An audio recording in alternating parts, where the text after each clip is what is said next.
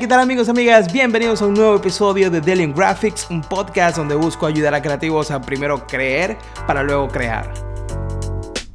Mi nombre es Luis Palencia, soy un diseñador gráfico venezolano, ahora viviendo en la ciudad de Brooklyn, New York, y en esta ocasión me complace mucho traerles una conversación que tuve con mi pana Miguel, o mejor conocido en las redes sociales como Gara. Él es un creativo multidisciplinario, ahora viviendo en la ciudad de Los Ángeles, California, y me llama mucho la atención su trabajo porque a pesar de ser una persona que logra fluir entre distintas eh, disciplinas como el diseño, el motion graphics, eh, digamos, eh, música, dirección de video, fotografía y mil cosas más, eh, de alguna forma logra que todo esto se conjugue en un mismo punto y logre una estética reconocible en, en cada uno de sus proyectos, lo cual me parece súper interesante.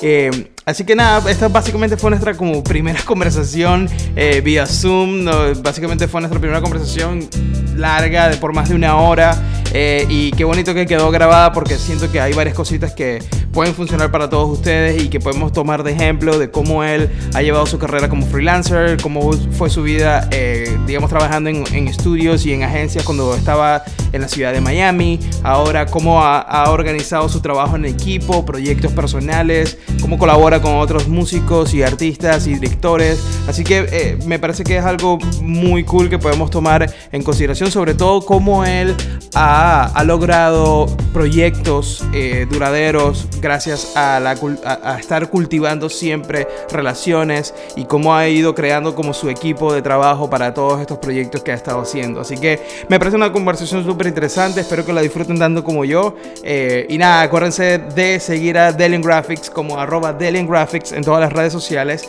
y a Miguel lo pueden seguir como arroba Gara, G-A-R-A. Eh, menos en Twitter, que es This is Gara. Así que, pues nada, sin mucho preámbulo, quiero que escuchen el, episodio. Espero que lo logren escuchar hasta el final.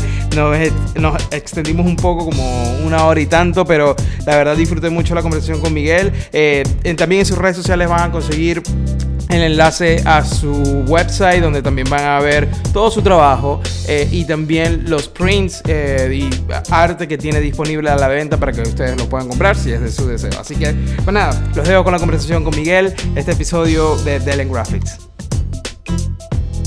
Y vamos, ¿qué más? Entonces, ¿me ibas a preguntar, ¿qué me ibas a preguntar? Perdón. Coño, nada, que cómo está la gente por allá en New York. Bien, todo bien, man. ¿Tú estás en Brooklyn, cierto? Sí, estoy en Brooklyn. Este, y todo bien, eh, poco a poco ya la ciudad ha ido como... Medio abriendo. Sí, abriendo y agarrando un poco de, digamos, normalidad. Eh, y bueno, se supone que supuestamente a partir del 2 de abril creo que va a empezar a abrir más las cosas. Ya dijeron, o sea, el gobernador salió diciendo que ya a partir del 2 de abril. Entonces, pues, no sé, se pronostica que quizá ya, o sea, mitad de año o algo así, Allá como que una medio sí. ¿no? sí, sí. sí. Entonces, pues nada, ¿y tú allá qué tal? Bueno, América, aquí, o sea, yo estuve en, mi, tía vive en Jersey, ahí en cerquita de Hoboken, entonces como que fui en noviembre y volví en diciembre. Y en verdad me pareció que, independientemente de que en esa época la cosa estaba bastante más fea, me pareció que estaba mucho más movido que acá. Aquí la vaina estaba demasiado lento. Wow. A, la hora de abrir todo. De hecho, aquí hacen apenas, creo que fue como tres semanas, un mes, fue que volvieron a abrir los restaurantes, el patio, o sea, no te digo ni siquiera la parte de Oh, wow, mierda, yo pensé que, sí, no, sí, estaba mucho más lento que New York. Marico, entonces te podrás imaginar que, o sea, la vaina ha sido horrible, aparte que, me imagino que igual que en New York, aquí había como que un exile masivo de todo el mundo que se iba por el coño. Sí. Y porque se fueron que sí para casa de sus papás en Miami. Una sí, sí, sí. Entonces, nada, me he quedado un poco solo, pero, pero, pero bien, o sea, yo igual como que toda la vida he sido un bicho medio solitario, entonces por ese lado de pinga. Pero al final lo que tú dices, o sea, el momento en el que abran los restaurantes que sea adentro, o los cines, o los gimnasios, o lo que sea, como que money starts moving, ¿sabes? Claro, claro, sin duda. Que tú dices que es como, porque es que no sé, no sé cómo te, qué, tal tú, pero por lo menos a mí yo siento, y esto es una opinión muy personal, siento que la gente como que anda ahorita como playing it super safe, entonces como que quizás, no sé, en tu caso, si quieren que les diseñen, qué sé yo, un book cover, los tipos como que mierda, quizás ahorita no tengo las lucas, o claro. sí tengo, pero it's not the smartest thing to do. nada, yo creo que ahí la cosa poco a poco. Pero nada, en verdad, aparte de eso, bien, en verdad, yo he aprovechado full este tiempo para concentrarme en otras cosas, pues. Brutal. Que quizás no tenía chance, pues, o típico que siempre es y que, ah, no, dale, yo lo hago ahora. Y, sí, sí, sí. sí, sí, sí, uno siempre, tenía una excusa, para... ajá, siempre es la excusa de que no, tengo, es que después tengo esta chamba que tengo que entregar, entonces como que necesito tiempo y... No sé, tipo, yo hice un corto en cuarentena que tenía tiempo queriendo hacer y siempre era lo mismo, como que, marico, ¿cómo vas a sentar a escribirlo? Y nunca me sentaba por X o Y, pues. Hasta que finalmente. Hasta que me senté en cuarentena y lo hice y lo grabé y lo saqué y tal. qué brutal, man. qué brutal. Mira, entonces, nada, eh, vamos a ir como empezando la conversación eh, para que la, gente empiece como a, que no conoce tu trabajo. Bueno, hoy estamos con Miguel, Miguel, ¿cierto? Estamos con Miguel. Gara. Sí, estamos con Miguel Álvarez, eh, Gara. lo pueden conseguir también en todas las redes sociales como arroba Gara, ¿cierto? Esa es tu... a excepción de Twitter, que estoy como This is Gara, porque imposible. Sí, exacto. Entonces, Gara, eh, quien principalmente se... Eh, yo siento que yo siempre te he encerrado a ti como fotógrafo y film eh, director, director, pero cuéntame tú, o sea, quiero ir como al inicio de todo, ¿no? qué risa. En verdad, mucha gente, no eres el único, mucha gente en verdad piensa que yo solo soy fotógrafo. No, yo sé que también haces diseño y todo lo demás, pero siempre como que lo mayor, la mayor parte de tu trabajo que veo siempre es como fotografía o film. Eh, o sea, digamos como video. Entonces quería ir, pero quería ir como al, al comienzo, ¿no? ¿Cómo fue que, que, empezó todo? ¿Cuándo fue? ¿Tú te recuerdas la primera vez que agarraste una cámara? ¿O que te tropezaste con el diseño? Bueno, o sea, no sé si la primera, primera, pero me acuerdo de las primeras andanzas, sin, claro. O, o, sea, o, o, primero fue el diseño, ¿cómo fue? La verdad, primero fue la música. Eso fue lo mm. primerito de todo. Ok. okay. O sea, si, si quieres ahorita como que eh, vamos un poquito más en profundidad, pero todo mi tema con el arte empezado desde que era chiquito, porque yo toda la vida he tenido un aroma que es que, bro, yo detesto depender de la gente. ok. de verdad que no me gusta. Y con eso no te digo que es que no me gusta colaborar y hacer trabajos en conjunto, todo lo contrario. Es que sí, de mis cosas favoritas, pero a mí no me gusta estar detrás de la gente, entonces yo siempre desde chiquito he tenido como esa tendencia a querer saber, ¿sabes? De todo un poco, eh, ajá, ok. Entonces yo siempre dije, o sea, de chiquito, yo siempre dije como que, mira, quizás no sea el mejor en alguna cosa o en ninguna, pero por lo menos quiero saber lo suficiente como para, uno, poder hacerlo, y si no puedo hacerlo, poder comunicarlo, ¿no? Ok. El ejemplo más básico es que yo siempre he dado es, yo, yo sé programar, pero no soy el mejor programador, pero sé lo suficiente como para, para alguien que me programe, qué sé yo, una app, y poder leer el Xcode y ver qué fue lo que la persona hizo. Pues. Ok, entiendo. Entonces, y eso lo he aplicado más o menos eh, a lo largo de mi vida, ¿no? Pero sí, no, y sabes que, con la música, en verdad. La música fue el primerito. Qué cool, mega. Para mí también la música es, es algo que hoy día es como un hobby, eh, pero tocar guitarra es una de las primeras cosas que hice cuando entré en, en, la idea de, ok, yo sé que lo mío es el arte, diseño. O sea, era como, yo estaba claro que si no era música, arte o diseño, era como, me, tendrán que enviar a Júpiter porque aquí es donde yo voy a estar, es, aquí. Y ese fue mi primer encuentro, pero es, es curioso que me digas eh, eso que de aprender tú un poco porque es algo que últimamente he descubierto el, el, poder que tiene y una de las últimas agencias donde trabajé, mi ex jefe me dijo que él hacía lo mismo. O sea, él él no es diseñador, él no, nada, o sea, no tiene que ver con edición de video ni nada, pero él trataba de entender el trabajo de cada quien en el equipo, ¿no? Como, ok, si tú estás haciendo esto, quiero saber qué, qué haces, cómo lo haces, cuánto tiempo te toma. Y él me dijo como que para mí es importante tener una idea básica de al menos así sea cuánto tiempo se tardan eh, cada uno para yo tenerlo siempre en mente, ¿no? O sea, no, no llegar con un requerimiento como, mira, me puedes hacer esto en media hora, porque ya sé que eso no va a tomar media hora, va a tomar... y es cómico, porque por lo menos ahorita, hoy en día, ya, o sea, uh, in my 30s, como que obviamente yo veo y digo como que mucho de lo que hago ahorita, ya sea diseño, ya sea fotografía o ya sea video, es mucho como que directorial, o sea, muchas cosas de dirección. Y normalmente un director tiene esa cualidad de que independientemente de que no sea el mejor fotógrafo o sea el mejor editor, tienen la el suficiente conocimiento como para comunicarle a una persona. Y es cómico porque yo nunca dije, ah, yo quiero ser un director, ¿sí me entiendes? Lo mío siempre fue algo más como, y esto puede sonar un poco cheesy, pero era como una obsesión en aprender todo, todo o por lo menos todo el proceso. ¿no? y, y bueno, no sé, en verdad todo empezó con la música. Y sabes que hace poco estaba haciendo como un ejercicio de, de como echar para atrás, porque me estaba leyendo un libro que estoy seguro que lo has leído, o lo, sabes cuál es, el de It's All in Your Head de Ross. Sí. Increíble, por cierto. Para la gente que está escuchando esto, si no lo ha leído. De hecho, de hecho. Bro, lo tengo, lo tengo, ahí. Life changing, bro. Es verdad que este libro me cambió la vida. Súper buen libro para la gente que está escuchando eh, en Spotify o uh, Apple Podcast o lo que sea que usan para de audio. Es It's All in Your Head de Ross, que es un rapero. Es un, de hecho, él es, él es rapero y sacó este libro y es súper bueno. Es, una, es como que si tú estás teniendo una conversación con él. O sea, Y aplica para cualquier campo. No es ni siquiera. ah, no, que es que para los diseñadores. No, no, no él es músico, aplica para todo. Sí, sí, sí. Y, y, él, como que leyéndome el libro, me lo está releyendo, porque yo creo que es ese tipo de libros tipo Siddhartha o otro tipo de libros que dependiendo del momento en el que te lo leas, lo puedes interpretar diferente. Yep. el, el tipo dice algo así como que quiero que pienses como que vete cuando eras chiquito y piensa en la primera cosa que tú dijiste como que, wow, como que te quitó el, te quitó el sueño, ¿no? Y en verdad es conmigo que lo digo ahorita porque hace nada que pasó algo con esta gente, pero yo creo que la primera vez que yo vi algo y dije, wow, fue cuando vi Interstellar 5555 de Wow, ok. O sea, ni siquiera el video de One More Time, cuando vi la película. Claro. yo dije como que, wow, que, que, que, que, bolas poder agarrar un proyecto musical y llevarlo a otro medio, ¿no? Y Correcto. Que comunique algo, ya sea lo mismo o algo diferente, pero el hecho de que sea algo transmedia me parece increíble. Y nada, por ahí fue que yo me fui por la música, todo empezó como por ahí, después obviamente me topé sí con Blink-182 y todo este tipo de bandas. Claro. Y no sé, o sea, yo siempre fui el niño ese que dibujaba en el colegio creo que el arte también siempre fue... Claro. Pero, pero tú tocas un instrumento.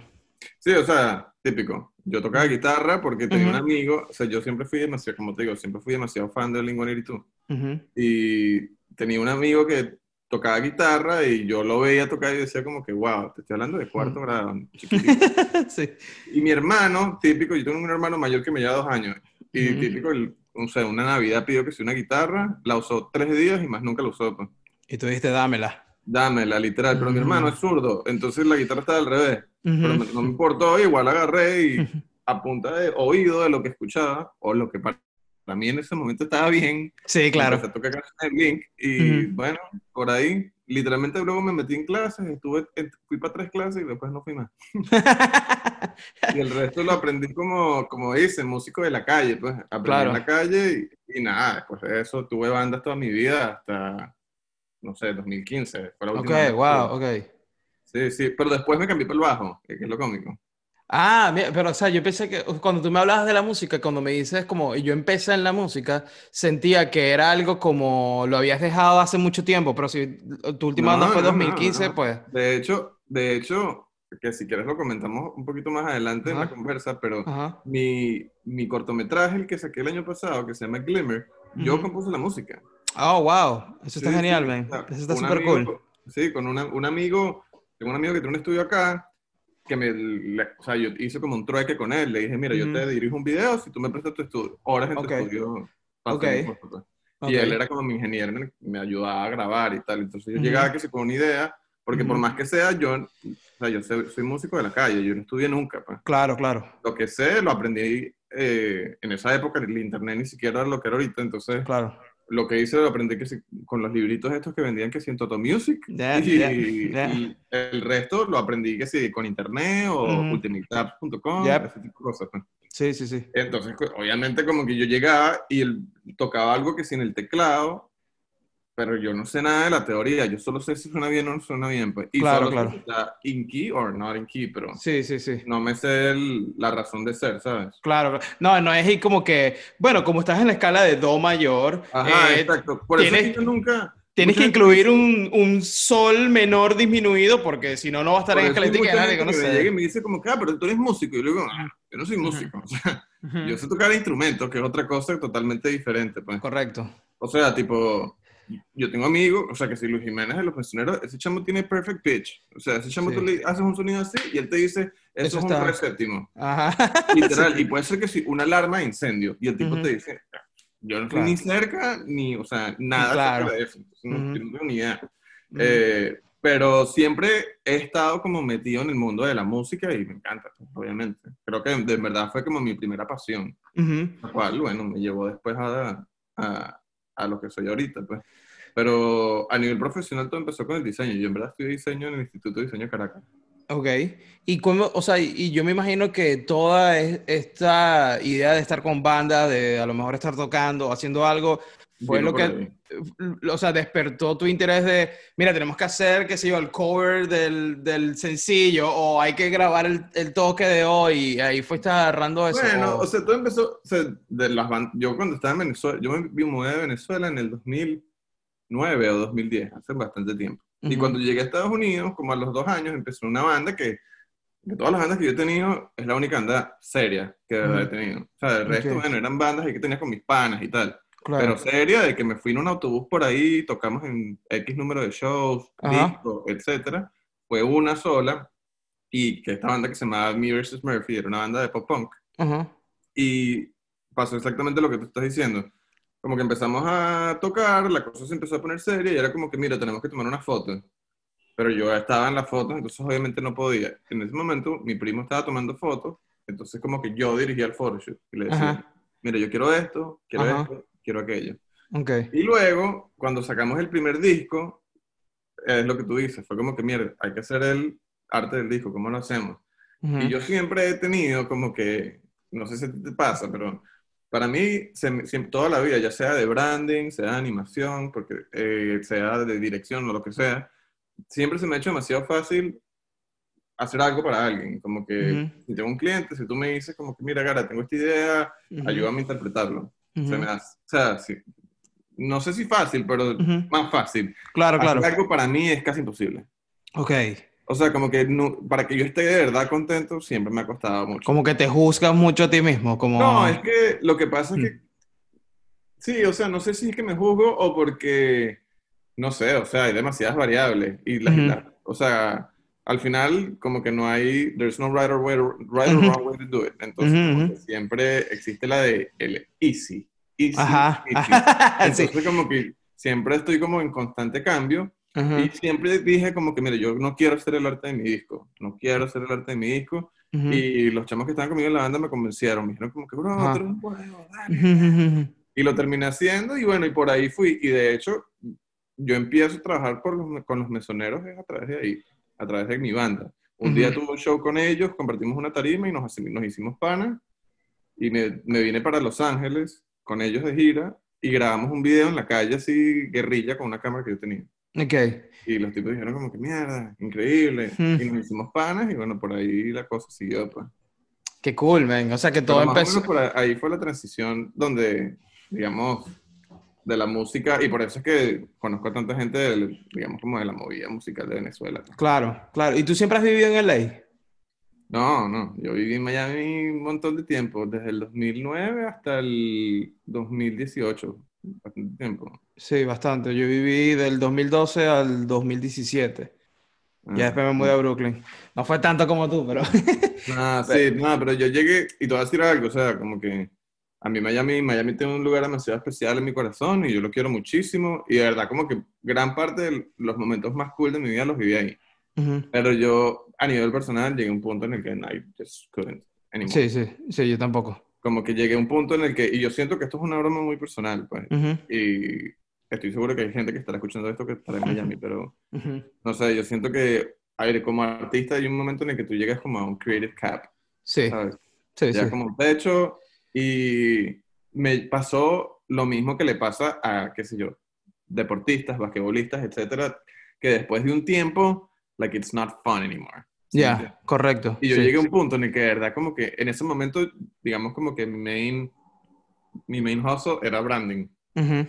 Cosa que me encanta, en verdad, like I really like it. Y hacía muchísima fotografía y dirección. Lo mismo que ahorita, en verdad. Pero de verdad que no lo disfrutaba. Y no lo disfrutaba no tanto porque por el craft, sino era la gente a la que le trabajaba, la gente con la que trabajaba, el tipo de clientes que me llegaban, la mentalidad con la que la gente me, se me acercaba. Ajá como que no, de verdad que no lo disfrutaban nada. Eh, ¿Sabes que Casualmente yo estaba, hice un episodio con un pana Eh, él se llama Diego, Diego Guevara, y él ahora vive en Portland, está trabajando en Nike. E hice un episodio con él y él, y él creció toda su vida, él es de Ecuador, pero creció toda su vida, básicamente vivió toda su vida en, Miami. Y en el medio de, como de la conversación llegamos al mismo punto que, que, consideramos como que sí, Miami está creciendo bastante, es una ciudad que tiene mucho para dar, como que con una personalidad bien específica, eh, a, nivel de, digamos, como de espacios y de arquitectura, todo está creciendo mucho, pero la parte de diseño se ha quedado como bien como en un mismo lugar o el, digamos, el proceso de crecimiento del diseño en Miami es bien lento, porque la mayoría son como agencias que están ahí que lo que hacen es replicar lo que viene de otros estados y lo adaptan a, la, digamos, a los latinos en Estados Unidos principalmente. Y, hay y, hay, y, hay pocos estudios de, de diseño como haciendo algo que yo consideraba interesante. Eso, habían pocos, creo yo. Yo no vi tanta gente. Y, y, yo trabajé en un, en, una, en un estudio por cinco años, o sea, y de verdad que, y que en ese estudio hice cosas muy cool, pero es lo que te digo, como que el, el, tipo de trabajo que estaba haciendo, como que no me lo, no me lo disfrutaba nada. Claro, tú trabajaste con, o sea, estoy tratando de sacar cuenta, o sea, que me imagino que tú trabajaste con gente tipo, ¿qué? Tipo Deep Sleep, yo trabajé en Deep cinco años. Ok, ok. Sí, es que yo, yo veía el trabajo de ellos y, como probablemente unos tres, cuatro estudios más que yo veía como que, ok, esto está, sí, esta gente está haciendo... República, Tams, y cuál otro más ahora. Good, quizás. Sí, exacto. Había uno que una vez llegué a ver uno que se llamaba Yellow, algo con Yellow, Lemon Yellow, o algo así. También tenían como un estilo bien, bien cool de diseño, pero eran pocos los estudios de diseño y siguen siendo así. Y, es lo que te, o sea, y, dude, lo, yo lo único que tengo para decir de Deep son cosas buenas. O sea, claro, claro, gente increíble, eh, un environment increíble, mis dos jefes eran unos tipazos. Sí, yo llegué a conocer a Alex, creo. Alex, ¿qué se llama él? Un tipazo, un tipo demasiado talentoso, eh, pero es lo que te digo, yo creo que es algo muy personal, no es ni siquiera como que, ah, no, que el estudio en el que yo trabajaba, o por lo menos en mi caso no fue así, en mi caso fue como que ya yo no estaba contento. Y yo, por lo menos en el caso de este tipo de estudios, también es difícil en una ciudad tipo Miami porque tienes que dividir el trabajo como en dos tiers, ¿no? Entonces tienes el tier de los trabajos que te pagan el estudio y los trabajos que en verdad te van a hacer crecer. Correcto. como en el mundo del diseño, ¿no? Sí que te van a poner ahí en un podio en Adobe XD o en, en cualquiera de estas vainas, ¿sabes? coño, es, difícil y, y, por eso yo no juzgo a nadie que esté en Miami haciendo flyers para hotels. sí, claro. I'm done with that shit, ¿me entiendes? Correcto, correcto. Y yo siempre lo he dicho, yo prefiero ser homeless, brother, y estar feliz que hacer cosas que no me hagan feliz. Correcto. Porque me llegó, llegué a ese punto que de verdad no estaba contento. Pues. No estaba contento. Y, y ahí, ahí yo creo que tocaste un punto interesante porque hoy día, con todo esto que está pasando la pandemia, total, eh, se ha abierto mucho más la conversación al hecho de trabajar a distancia, ¿no? Esto mismo que está pasando, o sea, tú y yo estamos hablando a través de Zoom, ¿no? Eh, esto era algo que hace dos, tres años, pues, poca gente... Era inviable, sí. Sí, era como que poca gente lo, no lo veía tan, tan viable.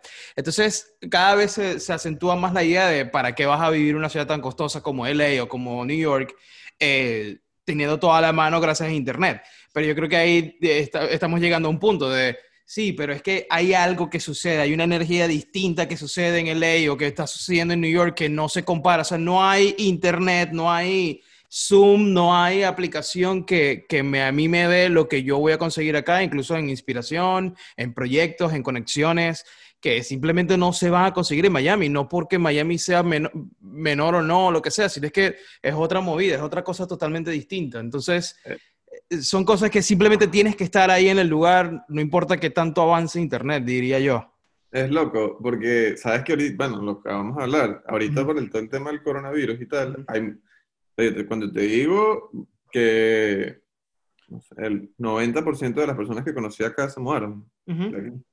A mí, a, mí, no me he pasado a ese, a ese nivel de números, de porcentaje, pero sí, o sea, de hecho, este apartamento donde estoy ahora es uno nuevo que alquilé en diciembre y lo aproveché porque se ha ido tanta gente que los precios de la renta bajaron. Bajaron muchísimo, claro. Muchísimo, O sea, yo este apartamento era imposible que yo lo consiguiera ese precio en una situación normal. Claro, entonces es lo que, por lo menos yo hablaba con un pana de los que se fueron, que digamos que está más o menos en la industria parecida, y él me comentaba, me, me dijo algo así como que, no, y tal, que vete para Miami, que aquí hay plata, que hay trabajo. Y yo le dije como que, pero es que para mí ni siquiera es acerca de la plata. Ok, obviamente, tienes bills que pagar, tipo, tienes que pagar la casa, etcétera, pero lo que tú dices, o sea, tipo, y para la gente que no vive en New York o en LA, es muy difícil como entender eso, que la ciudad tiene como que una vibra, una energía que te emana encima, que, o sea, yo no la he conseguido en ningún otro lado. Pues. Y es lo que te digo, y lo que tú mencionas también, como que aquí estás expuesto por activo o por pasivo a demasiadas cosas que yo, por lo menos en Miami, dejé de conseguir. Quizás en algún momento sí las conseguí, pero... Correcto, y yo me imagino que esto mismo pasa con, eh, con otras ciudades eh, en Latinoamérica que puedan ser igual de grandes, como me imagino que no debe ser lo mismo vivir en Ciudad de México a vivir en, no sé, en otra ciudad eh, de, México, en Puebla, exacto, no es lo mismo vivir en, en, Buenos Aires a vivir en otro lugar, o, o, Santiago de Chile a vivir en otra ciudad, o sea, creo que eso se replica y ahí está la importancia, entonces yo creo que ah, ahí es donde entra el balance, ¿no? Como que cuál es en realidad lo que tú quieres lograr a nivel personal y profesional y qué es lo que te está dando lo que tienes alrededor, ¿no? O sea, hay mucha gente que siempre me dice, ¿no? Como que, ¿cómo haces para vivir en una ciudad tan cara? Y yo, como que yo simplemente lo hago, lo que tenga que hacer yo lo voy a hacer porque yo quiero estar acá. Este es el, este es el, el, el, ambiente donde yo me quiero rodear. Claro, entonces esa es la broma que yo siempre le digo a todo el mundo. Todo el mundo me dice como que, bro, pero no está pasado pasar, no está la idea de pasar roncha. Y yo le digo como que, bro, o sea, tipo, yo creo que lo que lo determina es, tipo, si estás, are you willing to pasar roncha, ¿sabes? Como que estás dispuesto a, a pasar palia para, llegar, para lograr lo que sea que quieres lograr, ya sea make it o ya sea tener tu propio estudio o... Tu versión de éxito. Trabajar con Nike, I don't know, lo que sea. Entonces, yo siempre lo digo, como que how much are you willing to put in on the line in order to get wherever you want, ¿sabes? Correcto. Siempre digo lo mismo. Entonces, obviamente, bueno, es un ejercicio también duro de, o sea, self-convincing y convencerte a ti mismo de que you're making the right decision. Y yo creo que, vuelvo al libro de Ross, en el momento en el que tú te das cuenta de que, o sea, te convences de verdad al 100% de que you're gonna make it, ni lo piensas dos veces, ¿sabes? Y una cosa que me parece interesante, que creo que mucho de tu trabajo en, cuestión de dirección y video y toda esa parte, fotografía, eh, ah, es mucho de campo, ¿no? O sea, de, estar, de salir de tu casa, de ir a un estudio o de ir a una locación a, a grabar y con todo esto de la pandemia, me imagino que hubo un momento en el que todo eso se detuvo. ¿O, cómo ha sido el proceso para ti, para, para tu trabajo, que es básicamente salir a hacer, hacer el, el, trabajo? Yo tengo la ventaja de que yo puedo estar aquí en mi casa con mi laptop y ya. Pero para ti es más de, ok, tengo que ir a la producción, tengo que ir tal, tengo que ir a ver locaciones, tal, tal. ¿Cómo ha sido para ti todo ese proceso de, de como de adaptación a, a los proyectos? Bueno, sabes que como que el, gran parte de la razón por la cual hice este cortometraje que te comento, que hice en cuarentena, fue por eso, porque yo siempre he pensado que mi inspiración, gran parte de mi inspiración viene from the outside world. Pues. para darte un poquito de background, yo toda la vida fui ese niño que llegaba a su casa y se cerraba en su cuarto a leer o a jugar computadora, pues, o a tocar guitarra, pues, lo que fuese. Y la gran mayoría de mis amigos más cercanos de la vida los hice online. Pues. Entonces, como que siempre fui una persona bien introvertida en ese aspecto pero como que mis momentos de inspiración máxima siempre fueron que sí que on the outside world. Mismo, eh, ya sea en el campo, viajando, etcétera. Entonces, obviamente, cuando te quitan eso de un día para otro, especialmente si eres una persona que anda con una cámara encima siempre, ya sea video o foto, eh, es complicado. Pues. Claro. especialmente en una ciudad aquí en California, en Los Ángeles, que miras para donde sea y todo es hermoso. Absolutamente todo es bellísimo. Entonces es como fue, fue difícil, entonces yo, el, digamos como que el, challenge que tuve en cuarentena fue como que volver a conectarme con las cosas que me gustan, o connect on a deeper level, y tratar de conseguir inspiración en otras cosas, pues. like watching movies, reading books, o lo que sea. Y en verdad como que todo este proceso, lo que a mí de verdad me ayudó fue ver películas yo siempre he sido muy peliculero y siempre he sido muy de, de, repetir toda la vida. Como que si me gusta una película, la puedo ver mil veces. Ok. Y en cuarentena, en los cuatro meses, cinco meses de cuarentena, vi algo así como 300 películas. ¡Wow! Estoy diciendo que me lanzaba seis películas diarias. Ok. Entonces, lo único que hacía era eso y hacía ejercicio in between movies. Me hacía ahí que 100 push-ups. Entonces, claro, claro. Eso me ayudó mucho a mantenerme inspirado, porque de verdad yo sí entré como en, y sinónimos de ponernos dramáticos, ni mucho menos, pero sí entré en una etapa de que de verdad me estaba afectando. Ok, claro, claro. y, y, todo, no solo, especialmente porque gran parte de lo que yo hago es video y foto, como te comentaba, yo también hago mucho branding.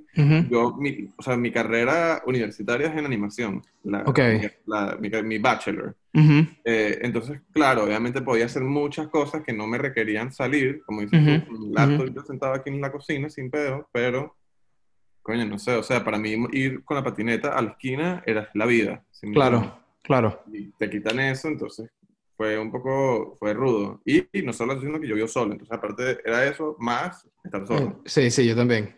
Entonces, claro, y, y vuelvo y repito, sin ánimos de ponernos dramáticos ni mucho menos, me la tuve que resolver. Y fue como que, ok, ¿cómo hago? Y me puse de películas como loco. Y a raíz de eso, nada, lo que te digo, como que me, me, eso me permitió como que conectarme otra vez con las cosas que de verdad me gustan. Y hay algo que a mí me pasa mucho, yo no sé si te pasa, estoy seguro que en algún momento o quizás no te has dado cuenta, que es que hay veces que uno como que tú estás tan adentro en el, en el hoyo negro del trabajo, de lo que sea, del proyecto en el que estés haciendo, que en verdad como que inconscientemente se te olvida why you're there, o sea, se te olvida el por qué estás haciendo eso y como que qué es lo que estás tratando de lograr, ¿no? Sí, sin duda. Y, como y me, yo me di cuenta que, por lo menos en mi caso, si estoy dirigiendo una pieza audiovisual, un videoclip o lo que sea, y veo películas o veo referencias, como que eso de alguna manera u otra me recuerda el por qué estoy haciendo esto. Porque al final lo que estamos tratando de hacer con artistas, así sea con un dibujo de palito, tú estás tratando de que la gente sienta algo. Correcto. De comunicar algo, de comunicar. Sí, exacto. Y, comunicar y, que la, gente, y, que la gente sienta algo, ¿no? No, no, no, que la gente sienta algo. Al fin del día, ese es el goal de, de, bueno, yo por lo menos entonces, ver las películas, porque hay mucha gente que piensa que, y esto estoy seguro que lo has escuchado también con el diseño, que dicen como que, ah, no mires demasiado a los otros artistas, no mires demasiado lo que está haciendo la gente. Y yo siempre, o por lo menos con esto, este way of thinking siempre he pensado que es como que, primero, bueno, nada, ver qué es lo que está haciendo la gente para estar como refresh. Y segundo es lo que te digo, como que a mí por lo menos la inspiración me sirve para convertirlo en fuel, ¿sabes? claro en verdad esto es la razón por la cual estoy aquí sentado diseñando o escribiendo o lo que sea. O sea, lo que, lo que estoy entendiendo es que para ti, eh, por ejemplo, a lo mejor ves una película y a lo mejor lo ves, es la quinta vez que la estás viendo eh, y de pronto cachas como un, agarras un detalle que quizás no habías visto antes, no lo habías percibido de otra manera y ahí es donde está como ese feel de, ah, yo no había cachado, o sea, no había visto este detalle antes qué cool esto, a lo mejor yo lo puedo transformar en esta idea o me funciona para esto y quizás ahí es donde entras en el porqué, ¿no? Como eh, de estos descubrimientos o... es, lo que te comento, para mí es, es, o sea, ver una película, el ejemplo más sencillo es una película. Si tú ves una película, una película te hace sentir tristeza, te da como que una adrenalina, estás ahí que, ¡ah! pueden ser mil cosas, ¿no? Pero por lo menos, o sea, y todo este way of thinking nace de una, de una entrevista que vi de Ryan Johnson, que para los que no saben quién es, es el director de Nights Out, Brick, The Last Jedi, etc. Eh, Muy buena película, Nights Out. ¿Cómo? Nights Out, me gustó mucho. Buenísima, increíble. Y le preguntan como que, mira, yo te quiero hacer una pregunta que le hago a todos los directores. ¿Tú ves películas mientras estás dirigiendo películas?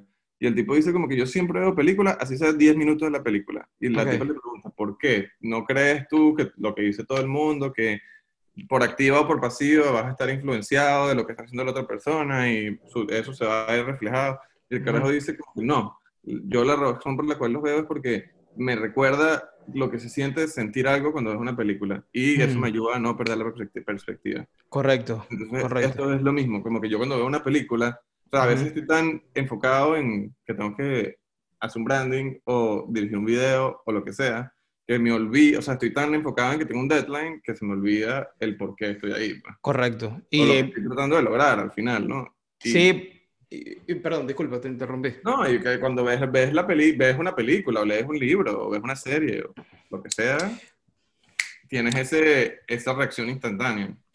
Y yo creo también que al uno estar como tan sumergido, porque yo he estado en esa situación también, como que estoy tan dentro del, de lo que tengo que hacer, del deadline, lo que sea, que también como que se me olvida como disfrutar el proceso, o sea, o darme cuenta qué es lo que estoy haciendo o dónde estoy cayendo eh, como que en un patrón de zona cómoda para, para mí, de, ah, ya yo sé que esto va a funcionar porque ya lo he intentado varias veces, entonces para salir del paso yo voy a hacer con este estilo gráfico o voy a usar esta, esta misma tipografía de siempre porque ya sé que me funciona.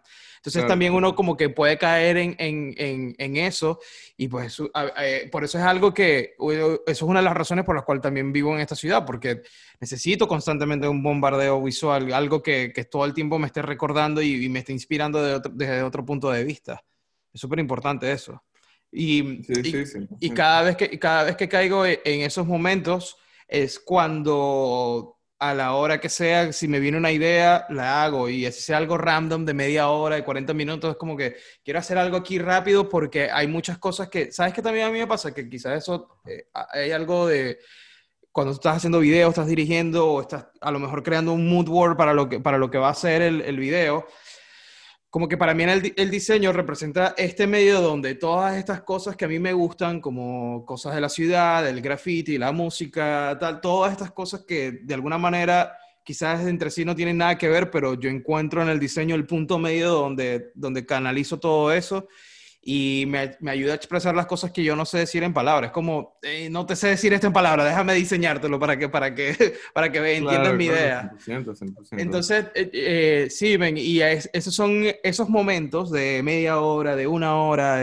hoy, de hecho, al momento de estar grabando esto, me paré a las siete y media de la mañana y me desperté con una idea y que, ah, quiero hacer esto. Y lo hice y ya, y es como, lo quiero hacer, ya, no importa. Eh, y esos son los momentos que a mí me ayudan a entender como que el por qué. O sea, yo de verdad lo terminé y cuando exporté el JPG fue como que, men, yo no sé qué voy a hacer con esto, pero a mí me encanta. O sea, me siento feliz de haber hecho esta idea. Y esos son los momentos del por qué, ¿no? O sea, como para mí, esos son los momentos del por qué. Sí, ¿Sabes Hay un, hay un, bueno, no sé, yo lo escucho aquí full en el Los Ángeles, que siempre, siempre me lo han repetido muchas veces, que siempre me dicen como que play for the game, not for the points. Ya, ya. Sí, la, la, diferencia también entre jugar a ganar a jugar a no perder. Ajá, exacto.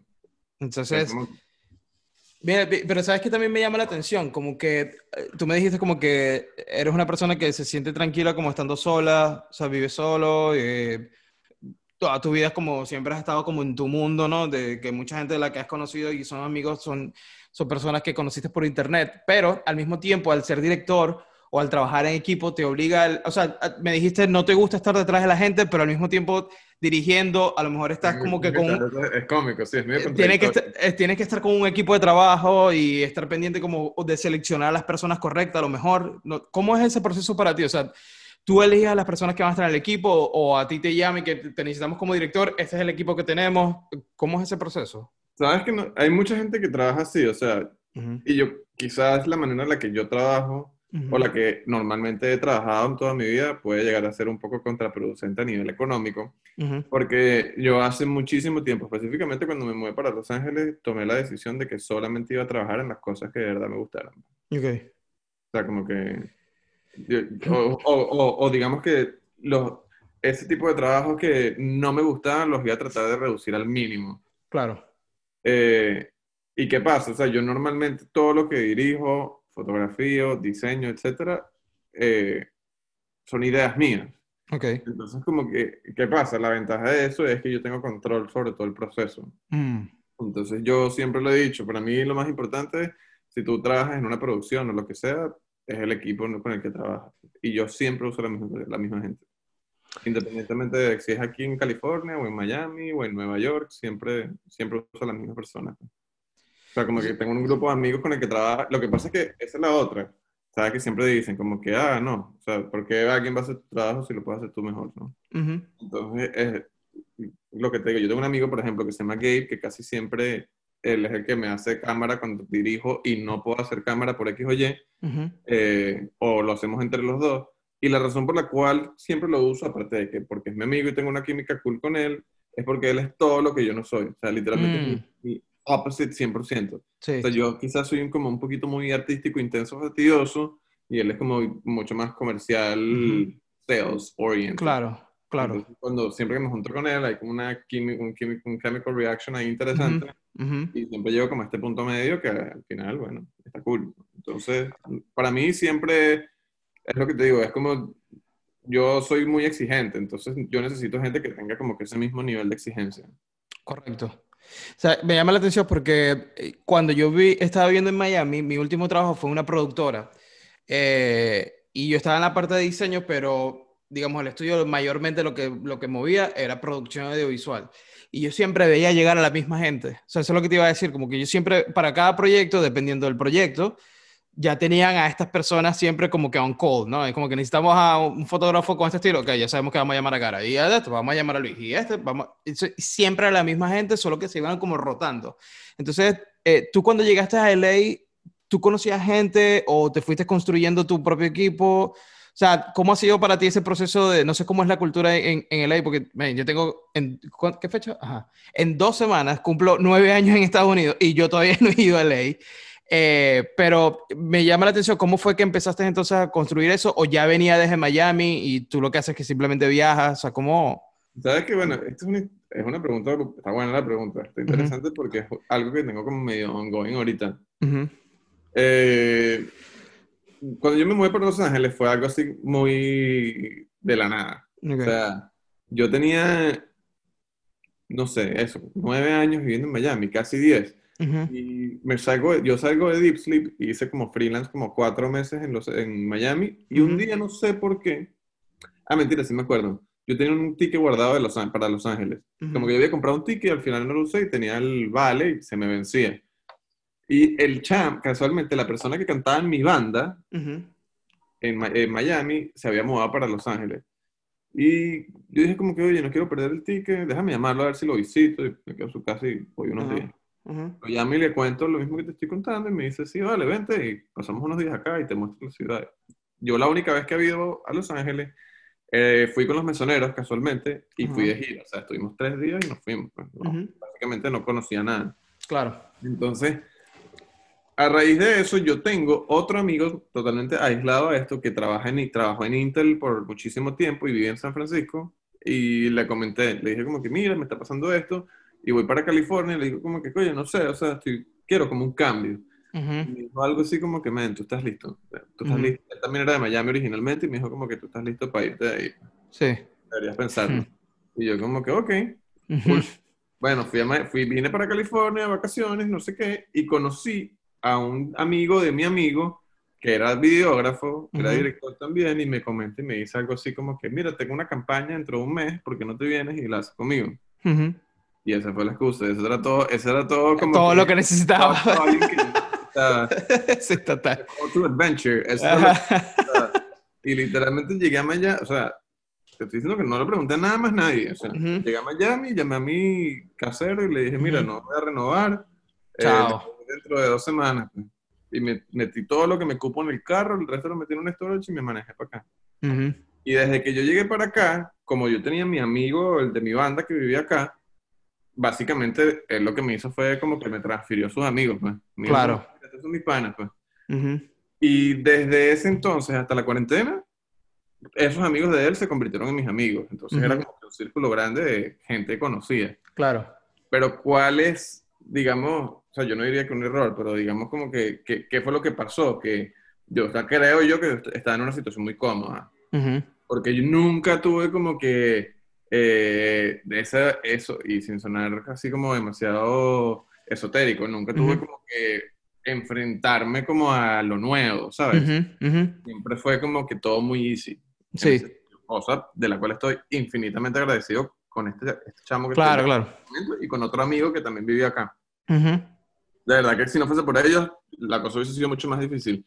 Pero ¿qué pasa? Eso, a su vez, por eh, pasiva, tampoco como que me no me permitió, no sé, estar en una situación incómoda. En las situaciones incómodas es donde uno resuelve. Claro. Porque no tienes otra opción, básicamente. Entonces, desde que empezó la cuarentena y ellos se fueron, básicamente me quedé solo. Entonces fue como... Correcto. Ahora es donde en verdad empieza la cosa, ¿no?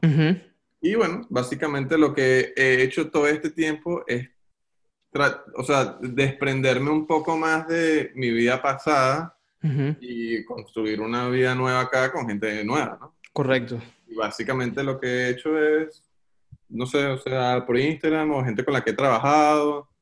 Y bueno, poco a poco, la verdad. Ir conectando. Estoy en el proceso de resolver eso ahorita mismo. Sí, porque yo, eh, yo, siempre he notado eso, como que el, en las productoras y todo esto siempre es como la misma gente y me llama la atención cómo has hecho tú para ir creando ese círculo en, en LA de, ok, esta es mi gente acá en LA o al menos aquí en el West Coast de, para trabajar. Sí, eh, así como tengo un team acá, tengo uno en Miami, con o sea, yo si, dirijo algo en Miami, siempre son la misma gente. Yo dirijo bastante en México también, entonces si dirijo en México, siempre son la misma gente.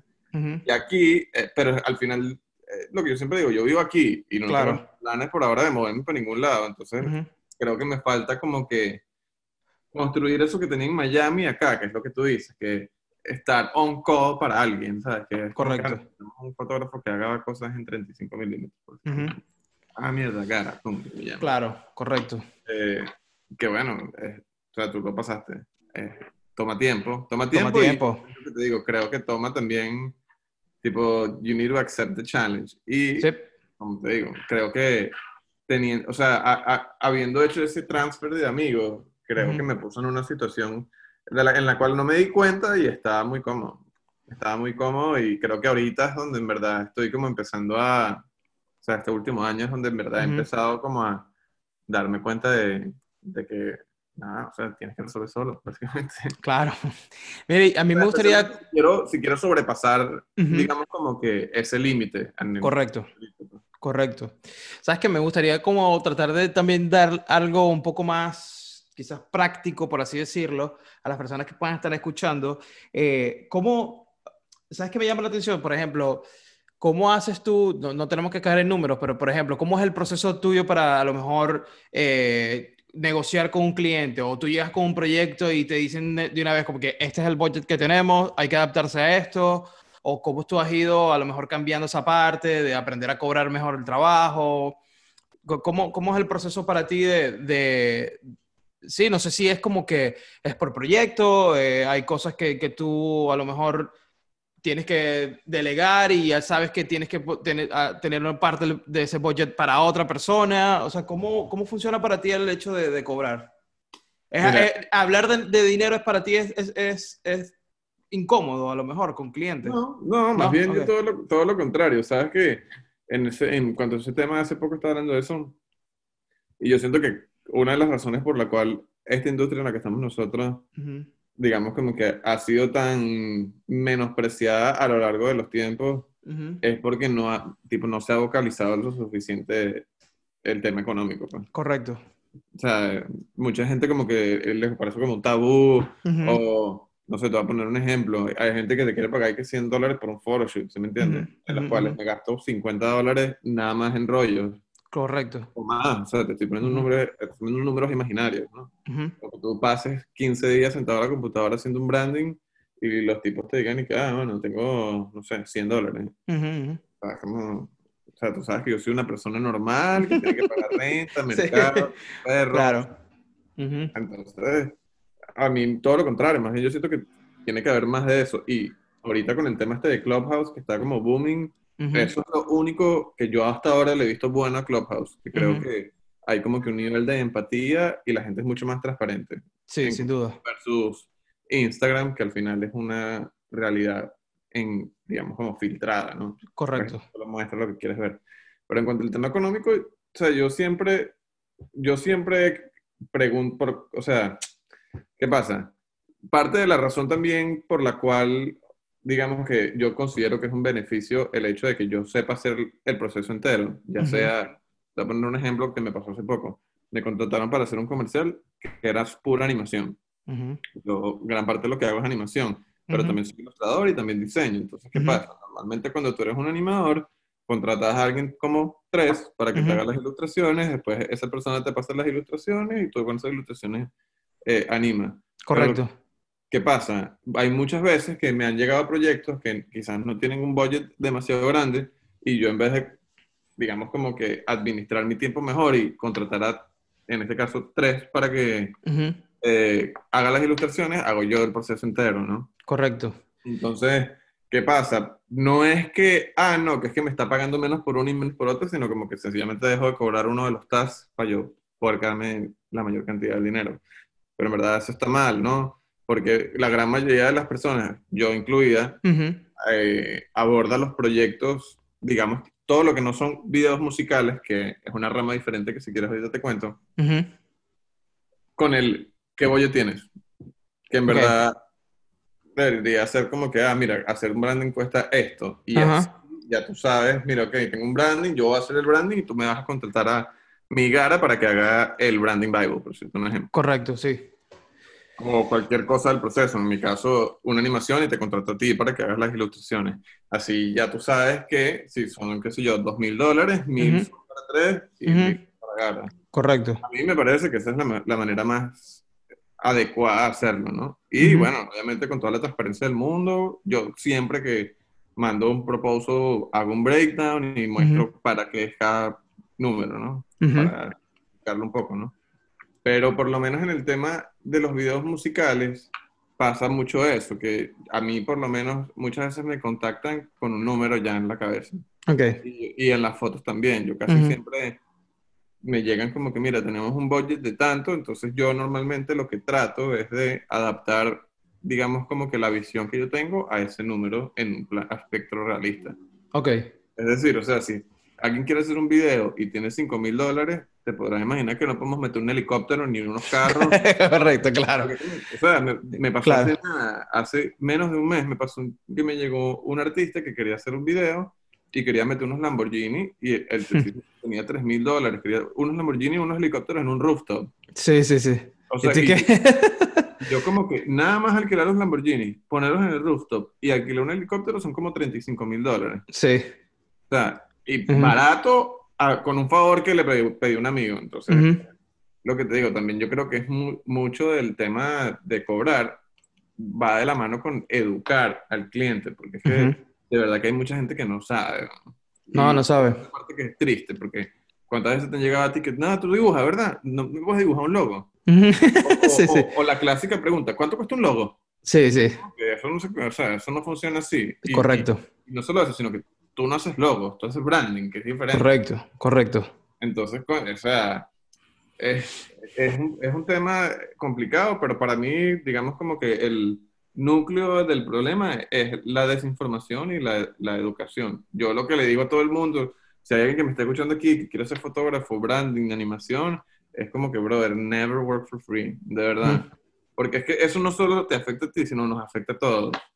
Porque ¿cuántas veces no te ha pasado a ti que tú dices como que, ay, mira, te llega un restaurante, ay, mira, queremos hacer un branding, esto es un restaurante italiano, se llama Italy. Entonces, ay, bueno, ¿cuánto nos cobras por hacer un full branding? Son cinco estaciones, cada estación necesita un sub-branding y necesitamos un brand bible. Tú le dices, ah, bueno, mira, son 25 mil dólares y te lo entrego dentro de dos semanas. Ay, bueno, pero, ah, ah bueno, que, bueno, yo tengo un primo que me lo hace por 10. Y dice, ah, bueno, está bien, entonces se van con el primo. Entonces, al final, no te estoy diciendo que es que todos tenemos que tener el mismo precio, pero al final, conchale, el hecho de que una persona esté regalando su trabajo le afecta también a la industria. Al fin, yo siempre lo he dicho, o sea, como que, dude, en el final del Rainbow, nada más están los que de verdad están echándole pichón, ¿sabes? Como que yo siento que hay una línea delgada, y esto puede ser un poco controversial que lo diga, pero yo siento que hay una línea delgada muy fina que separa lo que funciona y lo que no funciona, pues. Correcto. Para más o menos, al final todo es subjetivo. No todo, no todo el mundo tiene la misma opinión. Pero yo sí siento que hay una línea muy delgada donde separa lo que funciona. Pues. Entonces, yo creo que independientemente de eso, siempre la gente que, que, está ahí aguantando la pelea es la gente que lo va a lograr. Pues. y, y, también el hecho de, por, o sea, hay, hay, veces que que yo he recibido la pregunta de como que cómo es que hay diseñadores que quizás el resultado gráfico no es tan increíble como este que vemos por acá o no tiene tantos seguidores como este que sí tiene un trabajo increíble o lo que sea.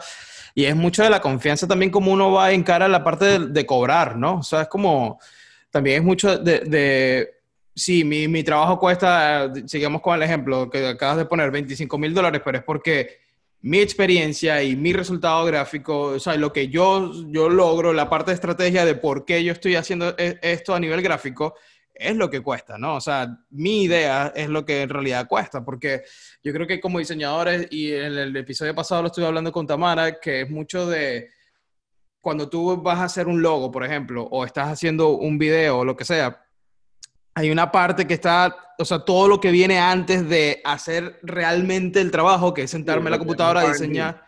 Claro, exacto, como que la parte de tú estar en el, location como filmando esto o yo estando en, en, mi computadora diseñando el logo, es ya la, materializar todo este proceso de, de pensamiento y de estrategia que se hizo antes.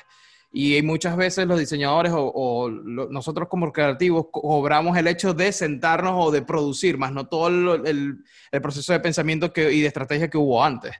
Entonces, yo creo que una gran diferencia es esa, ¿no? Como que empezar a cobrar también la, la, parte de estrategia y cuando alguien a mí me dice como que no es que alguien me lo hace por 10 mil, como que entonces ¿para qué me estás preguntando a mí?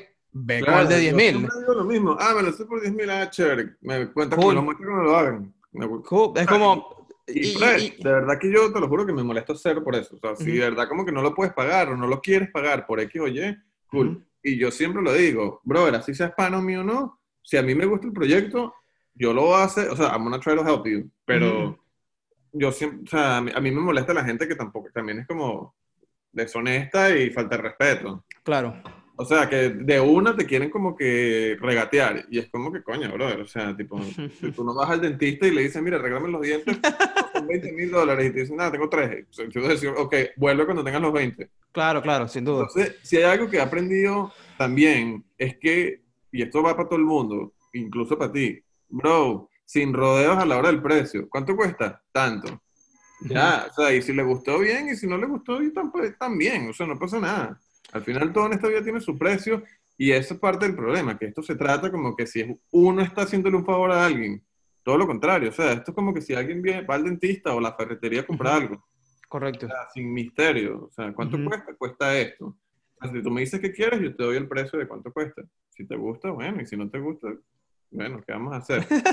lo que pasa es que creo que hay muchos que, que sienten, y yo pasé por, este, por esta etapa, de sentir que es que si yo no acepto este trabajo, no sé qué va a pasar luego. Yo necesito pagar las cuentas y yo no sé si me va a caer otro proyecto, o sea, si va a llegar otro proyecto. El miedo a, no, a lo que...